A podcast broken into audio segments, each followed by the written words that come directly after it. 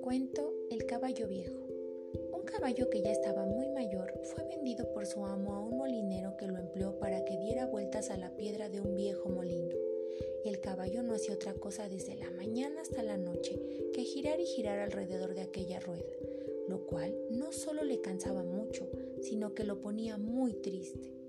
Y es que el viejo caballo recordaba lo veloz y famoso que había sido en sus años de juventud, en los que había vivido infinidad de aventuras y también cómo se burlaba de otros caballos que eran más viejos y lentos que él.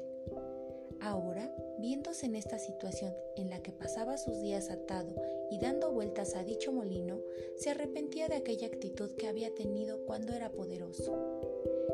Después de grandiosas vueltas que di en las carreras durante mi juventud, mira las vueltas que tengo que dar ahora. Este es un justo castigo por burlarme de aquellos a los que veía más débiles e inferiores. Moraleja, mejor ser humilde cuando tienes poder, porque un día u otro lo has de perder. Derechos de autor.